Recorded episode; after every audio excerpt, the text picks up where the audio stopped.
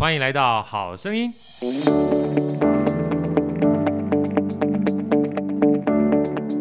大家好，我是好趣的好哥，欢迎来到好声音。呃，好哥基本上呢，常常说啊，这个交易的价值交换是非常重要的一件事情。我记得那时候我在银行的时候，我那时候。有一段时间专门在研究 ATM，好，研究 ATM 的时候呢，很多的这个好朋友都说 ATM 很重要啊，领钱很重要。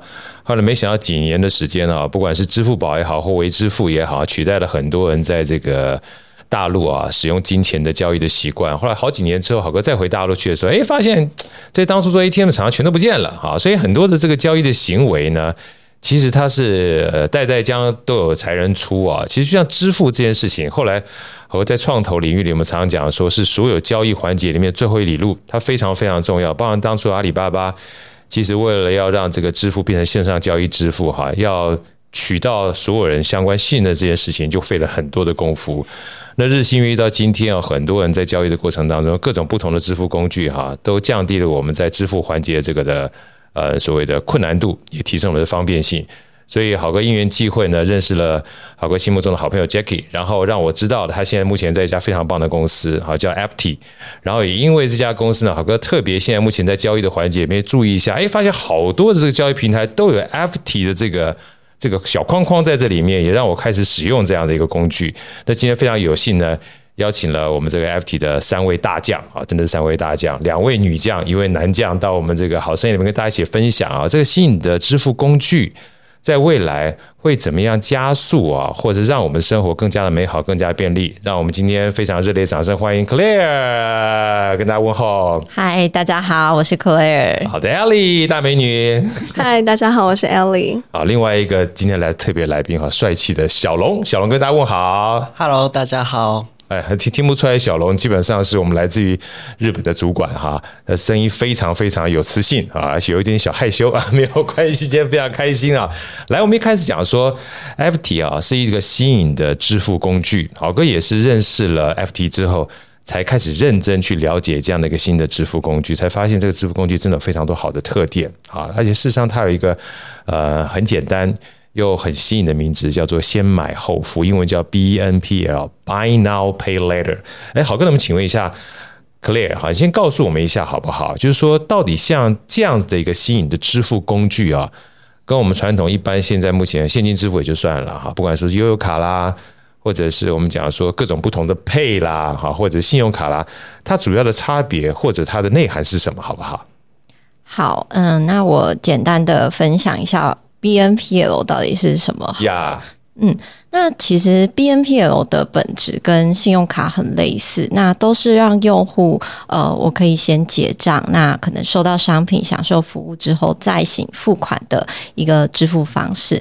那只是说这种新形态的 BNPL，就拿 FT 先享后付来说好了，它是让用户可以用一个呃更方便、快速的方式结账，再进行付款方式。例如说，呃，我们是免绑卡、免注册，那不需要输入太多的个资，十秒内就可以完成结账。那在收到商品之后呢，呃，这个拿到你的缴费单，然后自己选择我要一次性的付款，或者是说呃分期付款，呃去进行付款方式的一个金流服务。对，所以说其实 FT 的话，或者说。先买后付，它跟一般的信用卡不一样的地方，其实它不需要信用卡，对不对？对，没有错。因为传统的信用卡会需要事先申请，对，需要时间有资格啊，没错，比较久，而且你可能要出示你非常多的个人资料，对，财务证明啦等等。可是 BNPL 对于审查的部分重视的是还款能力。对对，而非你的财务能力，所以它是一个动态调整的一个过程。换句话讲，我只要每一次只要去交易买东西的话，呃，我用 BNPL 啊，我只要能够还款，就代表基本上我有还款能力了。然后慢慢慢就可以累积我的还款能力，其实是一个交易记录，当成是我的还款能力，可以这么说吗？对，可以这么说。它更重视的是，呃，你可能透过每一次的还款的行为来给予你一个正确的额度。那这个额度其实就是刚好符合你的一个还款行为。哦，那这样好哥想请教一下哈，就是说，像一般而言，我们申请信用卡的话，当然现在目前的话，所有信用卡一定会跟职业相关、跟年纪相关呐、啊。事实上，之前的话还有所谓的学生申请信用卡嘛哈，那学生申请如果没有信用卡，他有副卡，所以再怎么讲的话，申请信用卡都有一个比较冗长的流程。是，所以好哥能不能说，像这样的一个呃所谓先买后付的话，它本身就可以去除掉，就是我需要申请信用卡这一件事情。所以好哥再多一点，是不是他多大年纪都可以使用呢？呃，我们这边的话是呃成年，成年也就是十八岁以上，对，都可以做使用。呀，所以说其实他就算没有信用卡，或者他有信用卡，他不需要去揭露他信用卡相关资讯，他也可以去用这个先买后付来完成他的交易嘛？对，对对没错，可以这么说，对不对？对。那好哥想问一下哈，就是说像这样的一个工具，像这样的工具，是因为什么样的一个环境或什么样的一个起心动念之下？去做这样的一个设计的，除了刚才信用卡这件事情之外，能不能跟我们再多分享一下？因为好哥刚刚听你刚刚这样讲的过程当中的话，就是除了信用卡之外，还包含快速啊，包含什么样的这个需求啊？能不能跟我们多聊一下？嗯嗯嗯，它什么样的特性好不好？哦、呃，好，因为 BNPL 其实它的诞生是跟着呃。电商产业的发展而来，那当然，电商的不断蓬勃发展之下，对于这种支付，又或者是说多元支付的需求，其实是越来越多的。那可能现行的一些支付方式已经没有办法满足用户的需求。那用户其实可能追求一个更安全、安心，又或者是说呃更结账零摩擦的方式。所以 BNPL 就这样子应运而生了。对，那其实这个也是可以讲到，就是说我们 BNPL。瞄准的呃所谓族群轮廓是什么样子？那呃以 FT 先享后付来讲的话，就分三大类。Yeah. 对，那第一大类当然大家可能会直接联想到就是所谓的无卡族群。对。对，在台湾无卡族群非常多，三分之一的人口。但可是我们更聚焦是在这个无卡族群以外的第二跟第三类，也就是对于呃我在网络购买的时候，对于输入太多的个资会有一些担心的疑虑的，对不对？对对对，对于网购上，我可能更重视安心的族群。那以及第三类就是我讲究这个呃结账零摩擦的所谓的行动购物族群。那举例来讲好了，因为现在大家都人手一机嘛，真的。对，那像我自己的话，我其实大概九成以上的购物都是靠手机完成。我大概几乎已经快是百分之百了，因为很多东西现在不管说是二十四小时到货啊，六小时到货啊，哈。你这移动工具基本上又加上我们这移动购买的情况之下，移动工具加移动购买，手机基本上就是不离身的东西。所以我们常讲说，我们现在基本上每个人都是 AI，对，离不开了，说的真好，我们就是就是机器人了哈。所以如果透过这样的手机，你在沟通或者是消费的过程当中，几乎是无死角的，就可以直接。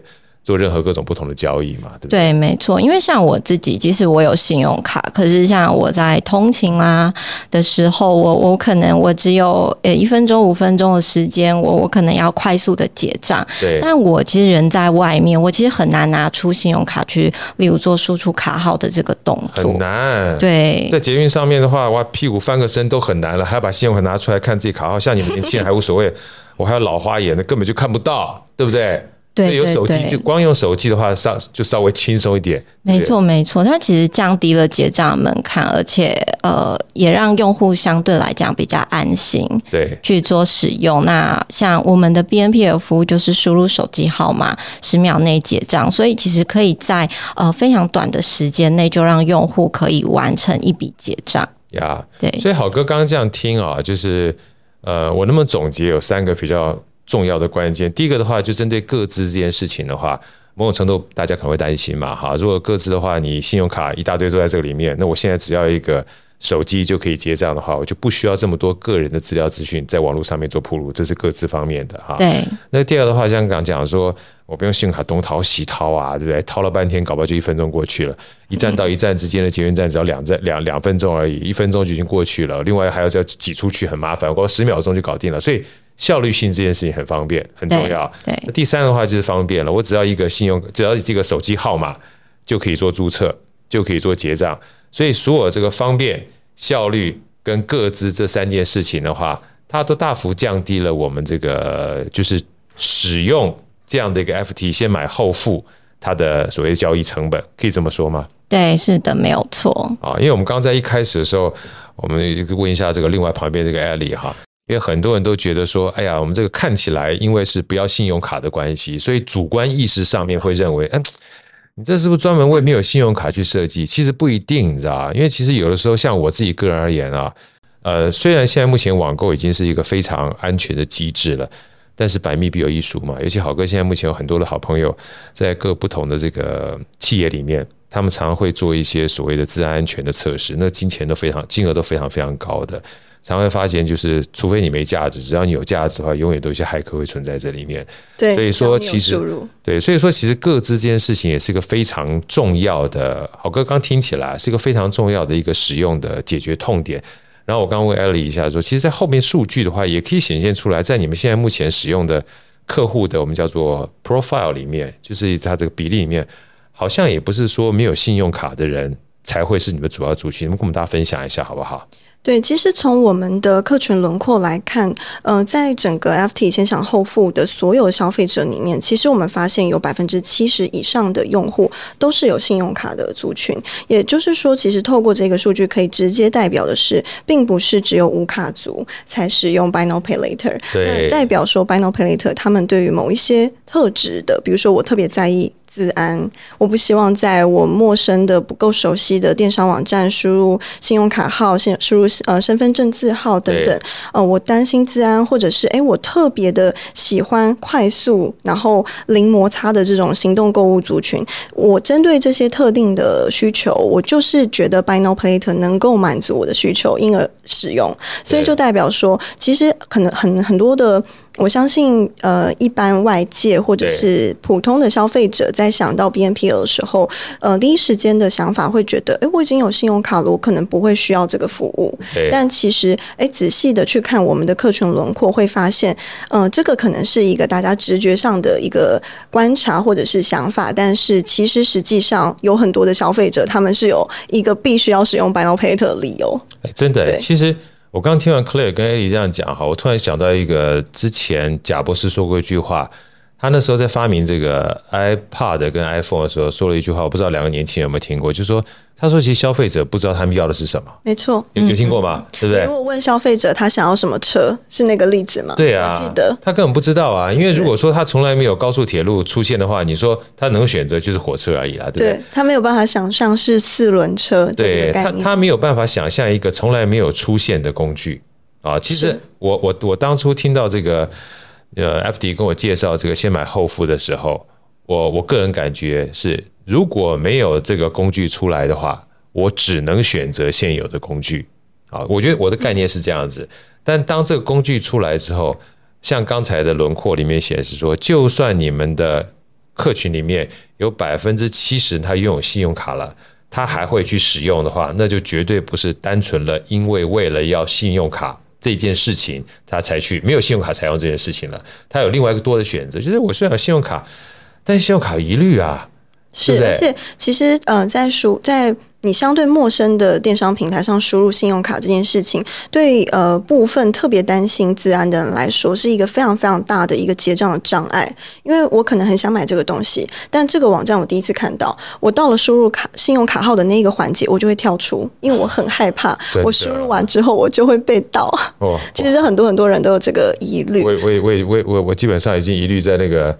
不要讲哪个族群啊，就是呃，F F 叉叉 B 的族群，因为不是他的问题，是很多跳出来。现在目前这些网站，你买到之后，你发觉买了之后他没有讯息，对，或者是没有回应，或者看到下面一堆副评，你就会怕了，你知道吗？对，可是你要给信用卡号，就是会直接有被盗刷的可能。对对。那如果说今天你不需要透过这些资讯的话，某种程度你至少还敢试试啊？我觉得敢试试这件事情的话。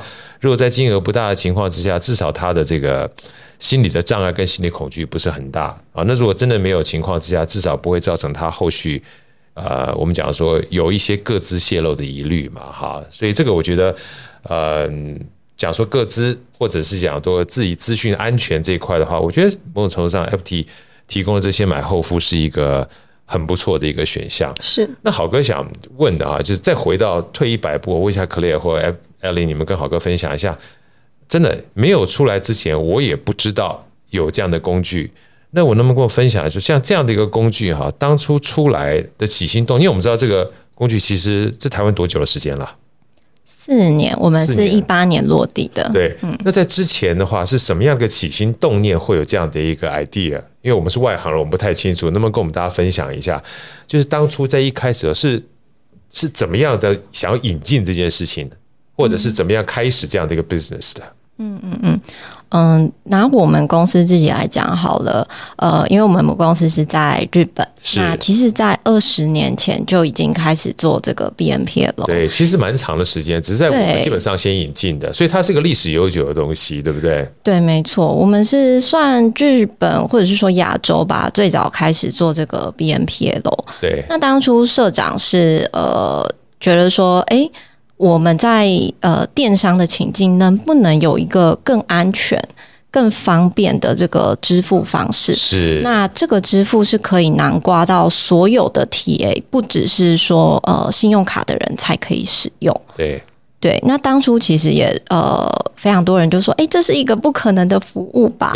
对，可是事实证明，就是哎，我们其实成功了。没错，对，所以我好，我我好哥想借着机会跟大家分享，它其实不是一个新的东西，这种需求本来就有了，是，只是很多的人他基本上不见得知道，尤其如果说你信用卡申请很容易的话，嗯，一开始你基本上就会把信用卡的支付当成是一个视为理所当然的东西。对对，那。呃，讲直白一点，当你发现有一天这样的一个治安它有可能会不安全的时候，你才会思考，嗯，这样的一个交易是不是可以有另外一种选择？对，没错。而且其实日本人更重视呃网购安全跟个人的治安的管理这件事情。没错，没错。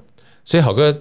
接下来再问一下啊，因为其实像一般信用卡还款的话，我们就是信用卡每个月寄账单过来嘛，嗯，就实际上操作上面，像这种先买后付的话，它还款方式是个什么样的方式？这个是好哥一开始听到的时候就觉得比较好奇的东西，它是跟着什么？是跟着账单吗？或者电话吗？是什么样的方式？让大家知道一下好不好？会不会很复杂啊？嗯，它不会很复杂诶，它其实你可以把它想象它的概念其实跟信用卡类似，走一个月结的概念。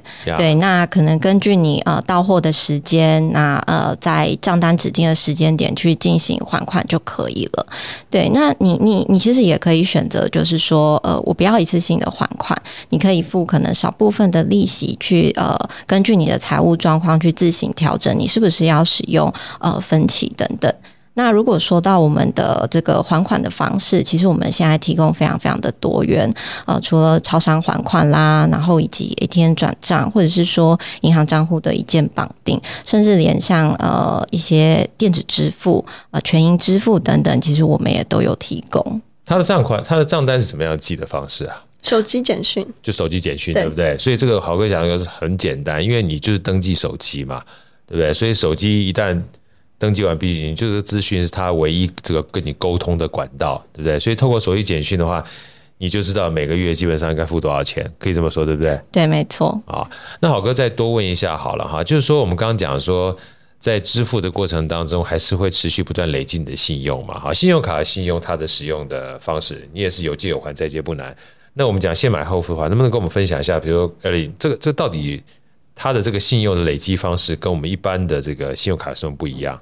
呃，我们去看信用卡在审核额度的时候，它所判断的资料可能是薪资证明，或者是财务证明等等，或者他其实是会直接的去看你所工作的产业等等，会有一些额度的嗯判断。但嗯，其实否嗯，可能是 Pay Later，或者是以我们家来说，我们在意的是还款能力。所以，我们其实当你嗯用户在输入信用卡呃在呃在输入了手机号码之后，我们会先进行初步的一个额度的评估，然后给予这个。消费者一个初步的消费额度，那嗯、在你这个消费额度消费了以后，我们发现你有正常的还款，比如你在时间内缴款。那你没有延迟，你也正常的就是进行了这个交易，或者是你在下载了 App 之后进行了进一步的身份认证之后，其实你的消费额度可以提高。那其实你的每一次的额度都会随着你的还款能力去动态的调整。就比如说，我们发现，哎，其实五千块，这对你来讲是一个 OK 的消费，你正常的还款。下一次是可能一万块、一万五。两万一直往上拉，所以其实我们是动态的去确认这个人的还款能力到什么程度，一直去试切而且动态的控管他能够做的消费额度。那这件事情有一个好处是，第一就是对于嗯、呃，提供这个服务的服务商，也就是我们来说，它是良好的控制了风险。对。那对于消费者来讲，也有一个非常重要的好处是，我们控制了消费者不会进行过度的消费。因为其实当消费者没有足够好的财务意识，一下子就花了超过他额度、超过他所能负担的额度的时候，其实是危险的。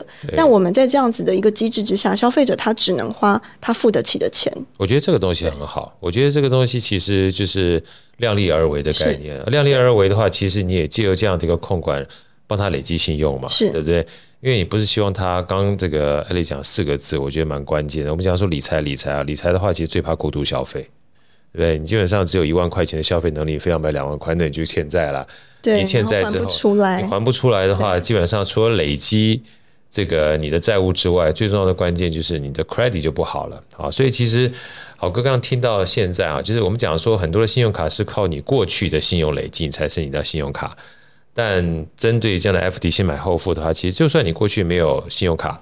那现在呢，就算你有信用卡，但是可以透过现在目前的消费啊，去控制你的消费跟你收入之间的关系，慢慢累积信用。嗯，然后有买有买的话，因为你买的过程当中是用 FT 的话，先买后付，等于是呃一种先消费后支付，它就是一个还款的概念嘛。对，所以你只要量力而为，能够还得起钱的话，你的信用就持续不断的累积。嗯，然后对我们来说也是一个非常。真实的数据，因为是你真的是你个人的财务能力。那好哥请教一下，每一个人他都有第一次嘛，对不对？当我们有这个手机的话，那我们第一次的话有没有一个每一个人第一次的额度是多少呢？比如说我今天讲的话，总不能说好哥今天完全没有任何的消费记录哈，我第一次 F D 上面的话就买个呃不知道买多少，我能买什么东西？我买个。电视机嘛，我以前如果想买脚踏车的话，两千五百块脚踏车，淑女车还比较便宜。现在随便一台脚踏车都十几万，所以有没有个最低的一开始的就叫起起始的消费点，让我们大家知道一下，好不好？嗯、呃，这边其实我可以分享一下，就是，嗯、呃，其实当一个新用户他要首次使用 FT 的时候，他在输入电话号码之后，后面这个部分就是我们家的关键，就是其实我们刚刚 Claire 提到一个很大的重点，是我们在日本其实是有二十年的经验，是，所以其实我们在日本市场多年的一个累积之下，我们其实是有一个透过多年累积超过三亿笔的一个消费数据所建，数据是的大数据所建构出来的一个 AI 审查逻辑，它是一个。审查机制，对，那透过这个审查机制，我们可以在消费者一输入之后，我们快速的去对比这个消费者他的一些消费记录或者是金额高低等，其实是多维度的一个数据，然后以这个 AI 智慧模型去评估这个消费者的在我们自己这边的信用平等。Yeah. 那这个信用平等呢，它会给出一个消费者大概能够去做的一个适宜的额度。那这边可以分享大概是数千元，每一个人会有一些细微的差异，最主要是就是。可能在数据方面的一些情况，你说数千数千元，数千元，数千元，其实我觉得一般的消费其实很够了。对，对，是因为坦白讲，你也不希望靠透过这种就是呃一般的日常消费去买大额的商品嘛，那也不是一般人可以去呃承受或者会去做的一般的行为，对不对？对，对对，那数千元它是最一开始的额度，所以当你在做了呃多笔的交易之后，它会逐步的增加。另外还有一个增加的方式，就是当你下载了 App，然后进行了进一步的身份认证之后，因为也很明确的从我们这边做了更进一步的、更具体的对你的平等，所以我们就可以再给你多的额度。那这个有一个好处是，其实我们的资料是多维度的，它比较嗯、呃、跟一般。银行在做的确认比较不一样的是，不会只看局限性的资料，也就是薪资证明。对，我们可以看的是他过去的还款，然后手机等等，就是甚至其实我们可以分享一点是说，在我们进入了台湾市场之后，我们的科技的模型，就数据的模型，其实是以日本当时的呃一个。算是消费的记录，作为我们最一开始设计的参考。但其实，在我们进入台湾之后，我们也随着台湾自己这边所生呃新增的会对，对，因地制宜会员跟商户的资料去进行系统调整，然后持续的在优化。所以现在我们提供的是最符合台湾市场的一个 BNPL 服务。对，这其实也蛮合理的，因为一开始的话。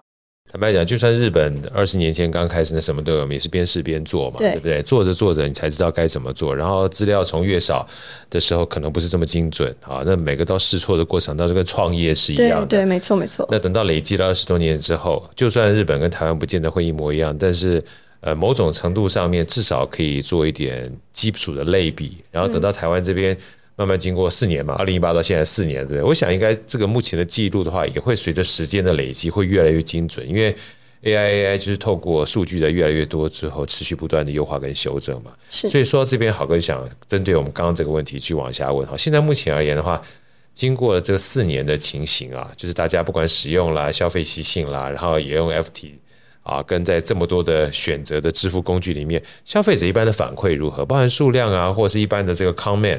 啊，像刚才这个艾利有讲了，百分之七十有卡主人还会去使用，所以可能就是打破了一般人家认为说没有信用卡才去使用的这样的一个刻板印象。好，那现在目前这四年来的话克雷尔不跟我们分享一下，或艾利分享，就是我们现在目前的话，一般的消费者他们的使用频率或使用这么多的这个支付工具里面，它的比例大概多高？然后一般人的反馈如何？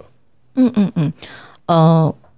其实我们我们看我们的消费轮廓啊，大概落在二十，然后到五十岁，其实蛮蛮蛮蛮蛮蛮广泛的，蛮广泛，对不对？对，一般可能以为说，哎，这种 BNPL 是不是就给可能三十岁以下无卡的这种年轻人使用？对，真的不是哎，对，真的不是。那透过这些人给我们的反馈是，呃，大大多数都是说很安心、安全而且便利。那我们之前其实有做过一些相关的调研，对，哎，发现哎。呃，有五十五 percent 以上的用户，他其实在结账的这个呃过程中，如果你要求他提供可能两笔以上的资料，那其实就会影响他的使用意愿。对，可能就跳出，他就他就开始担心了，对不对？对，那对店家来讲，可能就是诶跳出率的增长，转换率的下降。没错。对，那像呃 FT 这种呃非常呃快速，而且不需要太多各自的这种服务方式，其实就可以让用户非常快速简便的使用，而且帮助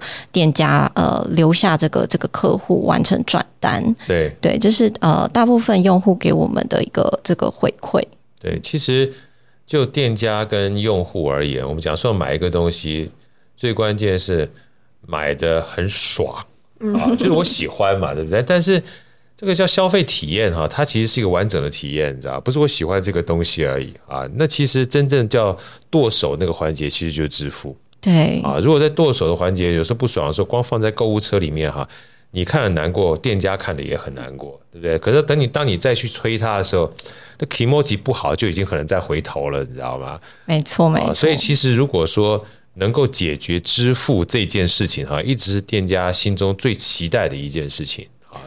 对，而且我也可以补充一下，其实也有一些合作的电商客户跟我们分享，诶，呃。导入这个 FT 先享后付之后，跟其他支付方式的比较，我们有观察到在，在呃新用户的占比上是高于其他支付将近大概有十 percent 以上这么的多。哦，就反而基本上加了这个 FT 之后，会增加大家的消费意愿，对不对？对，没错。所以比它没有增加这个 FT 之前。其实坦白讲，听起来合理啊。对，因为多增加一个选项的话，就让我自己在消费的过程当中剁手剁得越顺了。甚至有的时候我有砍剩，我就不剁手了；一没有砍剩，我立刻就剁下去了，对不对？就是从原本想买，然后哎呀，好烦哦，不想买了。真的，对对，对，有有有很多东西基本上都是冲动型购买，对对对。尤其针对冲动型购买，你说买也可以，不买也可以。那你在后面这最后流让有点。有点可能是有点为难，后我稍微迟疑一下，我就不买了。对，其实我觉得差百分之十还算是客气的了。嗯，我觉得很多东西如果是小额累积起来的话，它其实是很大的。可能有些真的日常用品哈，就像前两天我们家要买一个狗粮，你知道，就是只不过是便宜五趴，妈就是转过去之后就就立马就买买掉了，哦，就很很可怕。那你说买了之后放在家里面，就是不知道什么时候会吃，因为家里已经有两大包了。嗯，可是就是便宜了五趴，你就买下去了，那个东西纯粹就是。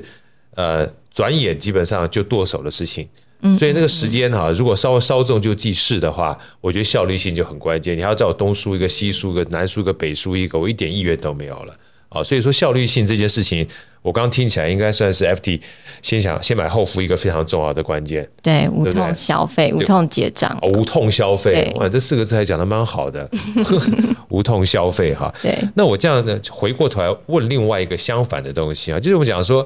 呃，虽然这个信用可以累积，但回过头来，如果他还款不顺的话，哈，他会不会有相反的影响？这个，那么艾利或者是 Claire 跟我们分享一下，因为我们讲说有的时候不小心，呃，我讲啊，不小心忘记还款了，有没有什么 buffer 期啊？还是说只要是 delay 的话，我这个 credit 就往下降啦？啊？你们是怎么样去设计这件事情？还是因为在过去几年里面非常大数据，所以这套已经行之有年，是个成熟的一个机制？嗯，其实讲到延迟还款这样子的呃状况，其实以 FT 来说，我们延迟还款的比例，以整个消费者族群来讲，并不会很高。其实蛮少的用户，他虽然没有及时还款，但我们在给予了充分的期限以及充分提醒之后，他们都能够完成还款。所以，其实我们可以分享一个数据，就是其实以现有的用户状况来讲，有超过百分之九十八的用户在消费之后的三到五个月之内都可以付款完毕。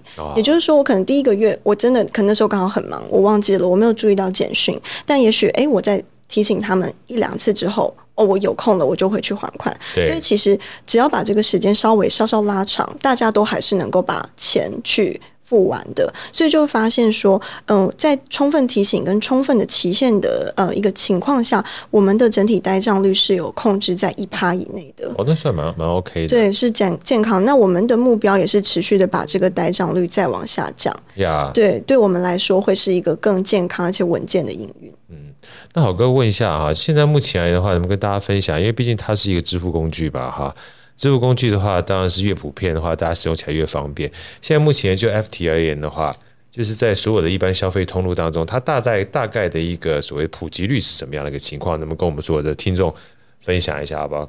嗯、呃，现在其实，在大部分的电商的场景都可以找到 FT。哎，我之前还没有特别去去去注意看，你知道，就是后来这个。那个 Jackie 跟我聊说 FT 的时候，我就开始认真，哎，奇怪，反正就是就你就发觉开始注意到之后啊，就发现还蛮多的，对，人就很奇怪，就像以前，就像以前说，哎，老婆没有怀孕的时候，发觉看不太到孕妇；老婆一怀孕的时候，满街都是孕妇，注意力。对。所以现在你你就发觉以前没有注意特别看的时候，你就不知道说 FT 这样的。现在只要一采购，现在什么 FT 都在眼前出出现，是的，所以所以其实普遍都算蛮高，对不对？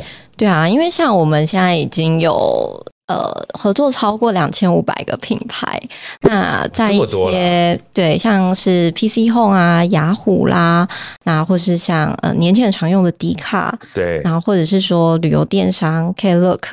对，那或者是说，好哥插播一下，像你刚刚讲两千五百个品牌，PC Home 啊、雅虎啊，算是一个还算是？当然是算一个。一个啊，那么基本上全部都已经涵盖了嘛，对不对？所以其实能够呃，在我觉得在电商，我们其实大概了解了一下，我们在电商平台的渗透率是最高的一个 BNPL 服务商，所以只要你在。嗯，算是电商的这个领域环环境里面做消费，你在真的很多的地方都可以。很难看不到 FT，就这么讲就好了，对不对？对，很多地方 真的都可以用。对，哇，所以所以说，其实现在目前的话，呃，换个角度想，就假设今天呃，你想要在这个电商平台上做采购的话啊，那 FT 这件事情的话，已经是可以算是一个非常普遍的选项了。对，可以这么说嘛，对不对？对对对。好，那好哥想多问一下啊，就是说。嗯，像这样的一种工具啊，除了台湾之外，能不能跟我们这样分享一下？就是它在其他地方是不是也是一样？嗯，都有这样的一种需求？哦，除了台湾市场以外，对，除了台湾市场之外，因为其实我为什么这样问啊？因为我发觉我我我把这个东西稍微问一下我这个女儿，他们基本上好像在美国好像比较少，对不对？是不是他们现在目前没有？你们还没有到美国去吗？像 FT 的话，只有在台湾跟日本而已吗？呃，目前 FT 来讲的话，我们的母公司在日本，那我们台湾是作为 FT，就是向海外拓展的第一站，那第二站是越南，啊、所以在越南也可以使用到 FT 先上后付。那其实从国外的状况来讲，我们可以发现，其实嗯、呃、BNPO 的热潮可以算是在可能近三年到五年内突然非常大的窜升。为为什么呢？呃，其实有一个蛮关键的原因，是因为疫情，我们可以观察到，就是以现阶段我们呃。呃，不管是欧美市场，甚至东南亚，甚至是东，就可能像呃整个亚洲来讲，BNPO 的整个市场的年增率都是到了双位数。那比如说在疫情相对比较严重的地方，甚至都可以达到三十趴到四十趴的年增率。那为什么可以有这么大幅度的一个成长？是因为当然第一个是因为疫情的关系，有部分的民众他们确实遇到了比较大的一个财务的紧缩，但是它是暂时性紧缩，所以它需要有 BNPO 这个能够扩大它财务弹性的一个工具，去帮助它度过这段时间相对比较紧缩的一个状况。那第二个就是我们前面其实有讲到的，因为其实很多欧美的呃民众他们在使用。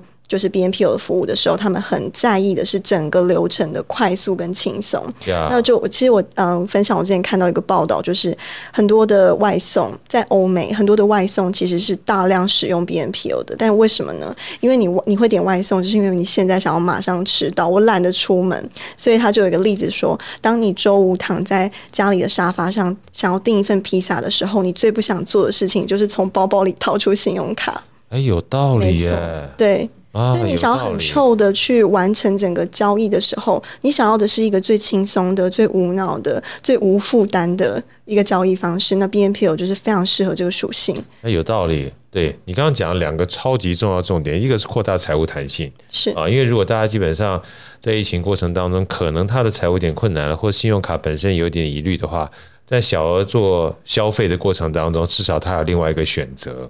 啊，这个东西不是借款，但是至少能度过他的日常消费当中一些短期的经济拮据。对啊，他可以透过这样的工具的话，对不对？那他可以立刻使用这个东西，要不然坦白讲，连吃的东西都成困难嘛，就辛苦了。所以，财务弹性这四个字，我觉得是非常重要的一件事情。另外一个就是快速效率了。我觉得快速效率，你刚刚讲的场景。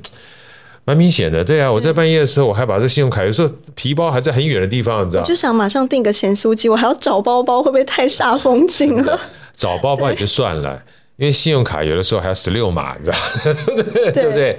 你还要输进去，这短短的时间，这个坦白讲，这个跟十秒钟跟一分钟比起来，就是六倍的时间。对啊，所以呃，你这样这个场景的话，我就可以想象得到，降低所有的沟通跟交易成本，永远是人们追寻的方向。对，尤其是在现阶段，其实呃，因为科技越来越发达嘛，所以其实大家的时间都越趋破碎。对，我希望就很，其实我们就说现在是多赢的时代嘛，很多人他其实，在使用 BNPO 的场景，是我一边在看电视，然后我电脑可能在播的是某一个好，可能实况好了，然后我手机其实现在要做的事情就是一心多用。对，我一心多用，我想要马上完成消费，我没有办法把我的注意力放在手机上面，再去做，比如说卡号啊。身份证啊，各种再去用做各种不同，还需要多动脑的事情。对对，我想要非常快速而且零负担的把这件事情完成，因为我同时在做太多件事了。呀，好，哥问两个小的操作的东西，好吧？像第一个，我们讲说手机立马十秒钟就可以完成交易。Claire，你们跟我们分享一下，因为好哥现在目前我们用声音就是用讲话的方式嘛，嗯嗯，我真正在。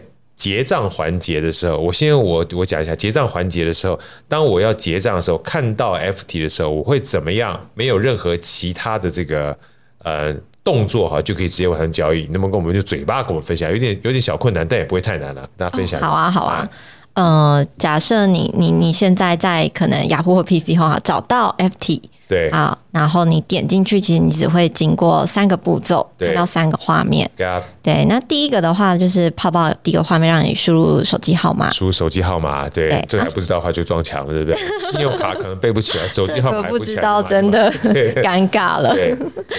对，那你输入手机号码之后，第二个画面就是呃简讯验证码。对对，及时收到。那你输入四码简讯验证码之后，会跑跑到第三个画面，请你确认金额。对啊，你购买什么商品？没问题，你就是帮我按确认完成。那基本上你的订单就已经完成结账了。超级快，对，难怪刚才 Claire 跟艾莉说十秒钟，对，真的非常快。啊！而且一手就可以操作完毕，不用手甚至不用双手，对，不用不用不用不用手再伸到口袋里面去翻找你的这个皮包，然后再抽出你的信用卡，再戴上老花眼镜，再看上十六码，我看一下验证码，对啊，莫三码，是不是是是不是很累哈？所以说这是第一个，我们讲说，如果你没有任何其他的需求的话，你可以做这件事情。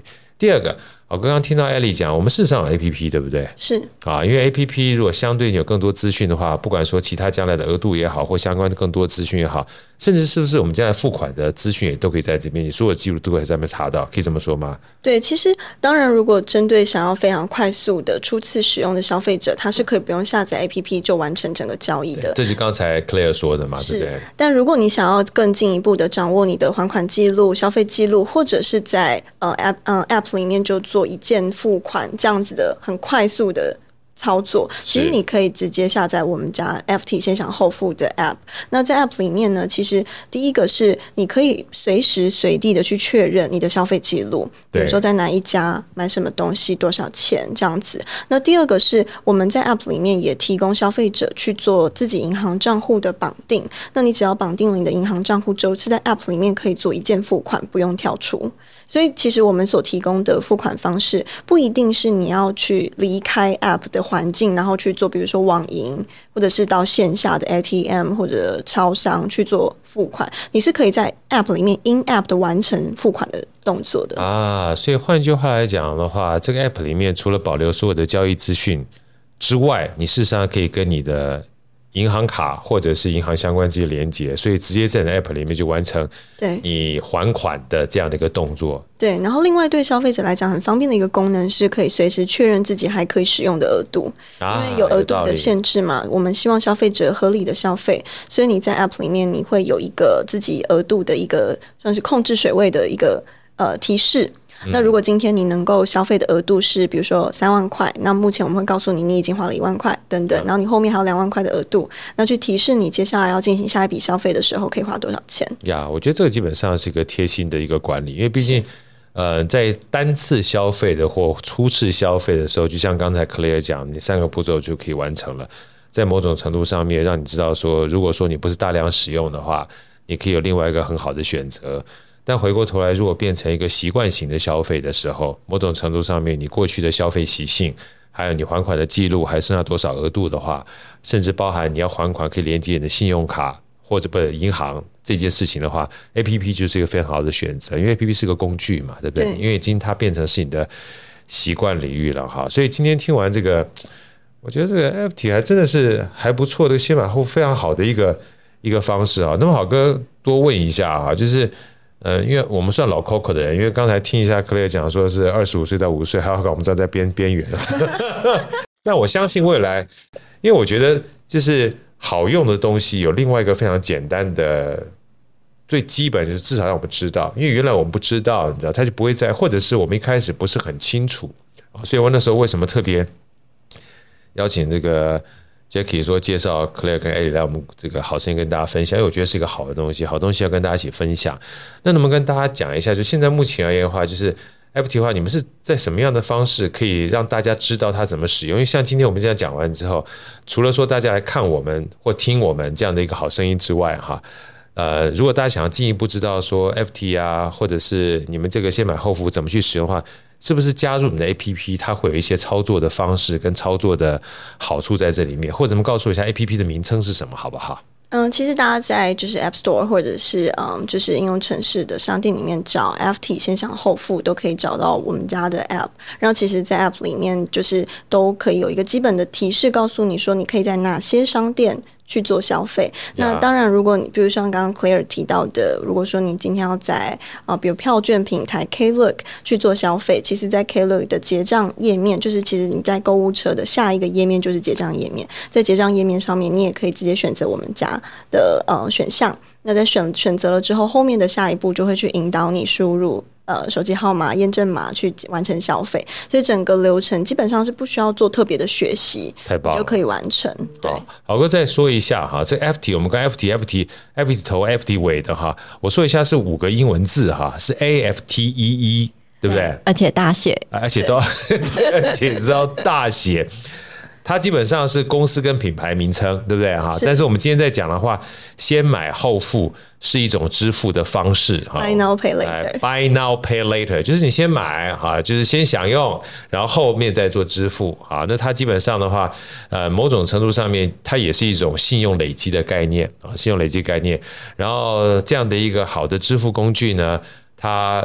有三个，好，刚刚稍微再 recap 一下三个非常重要的关键。第一个就是很快速啊，因为十秒钟的时间，就像我们刚刚 Claire 讲的，如果你没有任何信用卡的话啊，你只要有一个手机号码，然后验证码，然后金额输进去，三个步骤就可以完成交易了啊。所以在这个情况之下呢，你不需要掏出你信用卡，在任何地方一手就可以操作，这个叫做很有效率啊，很方便啊。这两个基本上同时满足。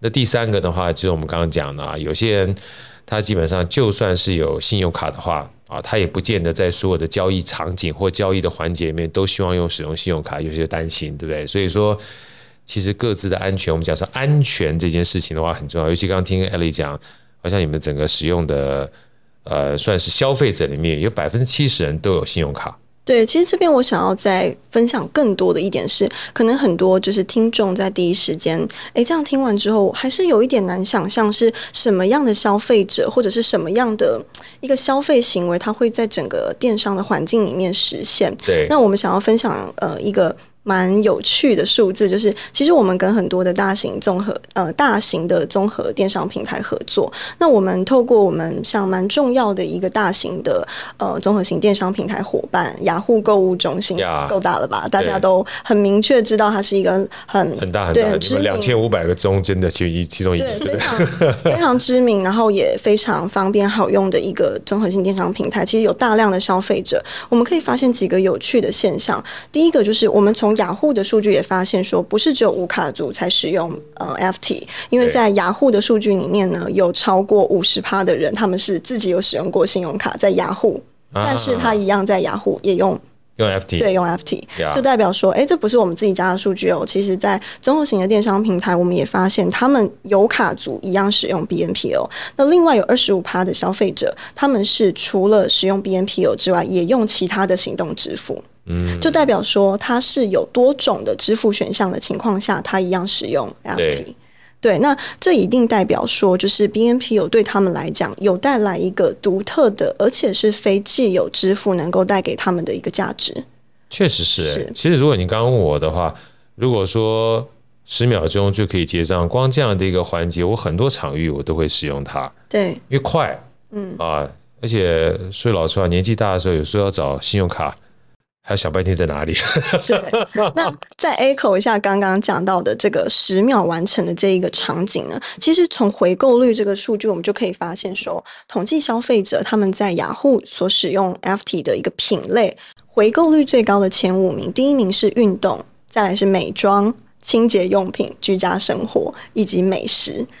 哇，运动是第一啊！对，但是运动其实就包含像运动鞋啊、运动的服饰等等。嗯、那我们可以发现呢，其实这五个品类都有一个什么样的特性呢？这个就是他们是中中单价而且高频次的消费。因为美食，你不会在美食上面花到三万块，你可能是花，比如说两千去买。嗯，比如说，嗯，韩国的泡面好了，但是你不会这一个月只买一次，接下来再也不买，你可能是每一个月买一次，对，所以它是高频次的，但是频繁消，呃，它是中单价，但是频繁消费的一个类型，所以代表说，FT 对于消费者来讲，它是一个非常适合固定而且快速完成日常采买的一个工具，没错。对，那特别是针对美妆，我们发现其实美妆的这个品类，我们很多很多美妆的相关商家，他们的表现都是非常好的。嗯，那这个就是回扣到我们其实观察到一个特质是，它的这个零摩擦的交易流程很适合美妆这种高度容易有冲动购物的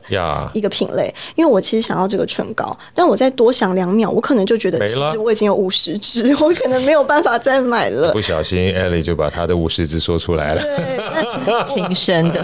对，我这个时候稍微多想两秒，我就不会买了。但是其实它零摩擦的整个交易流程，让我连想都没有想，我就完成了。所以其实这也代表说，消费者他可以不产生任何断点，就完成整个交易的流程。对，其实我们从嗯、呃、我们的商业伙伴的数据也可以观察到，这些呃算是。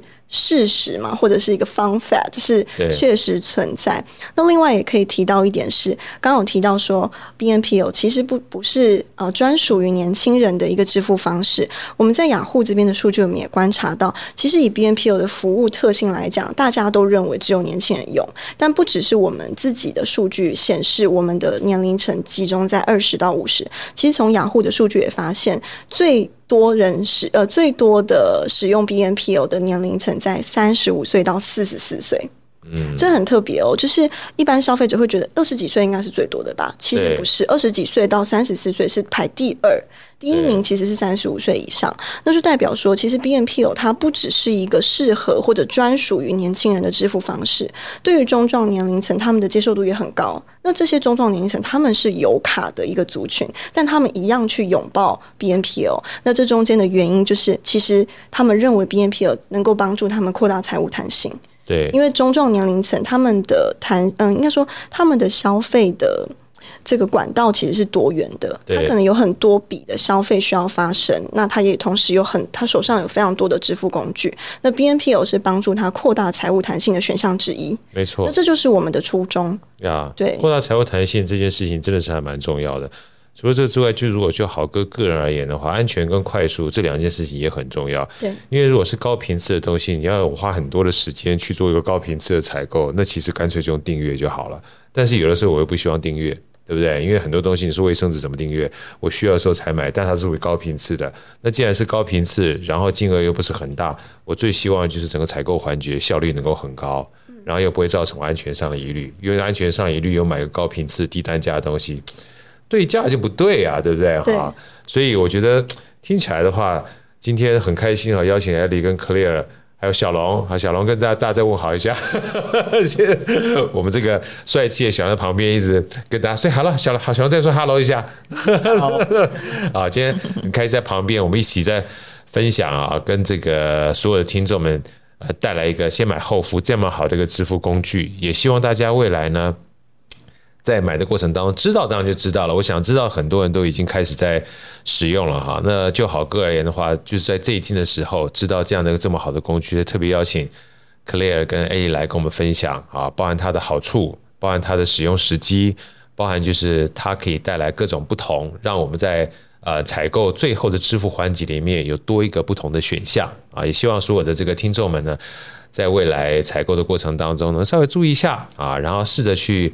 呃，做一下新的体验啊，加入 FT 的这个呃 APP 啊，或许呢，在未来你在采购的环节里面，或者是跟朋友分享采购的经验里面的话，能有更好、更棒的一个采购经验。今天再次感谢 Claire 跟 Elly 给我们带来这么好的分享，也希望我们说 FT 能够蒸蒸日上，带来更多更好的消费体验给我们所有听众，好吗？好的，谢谢，好，谢谢大家，谢谢大家，好，拜拜，谢谢，拜拜。好声音，我们下一集再见。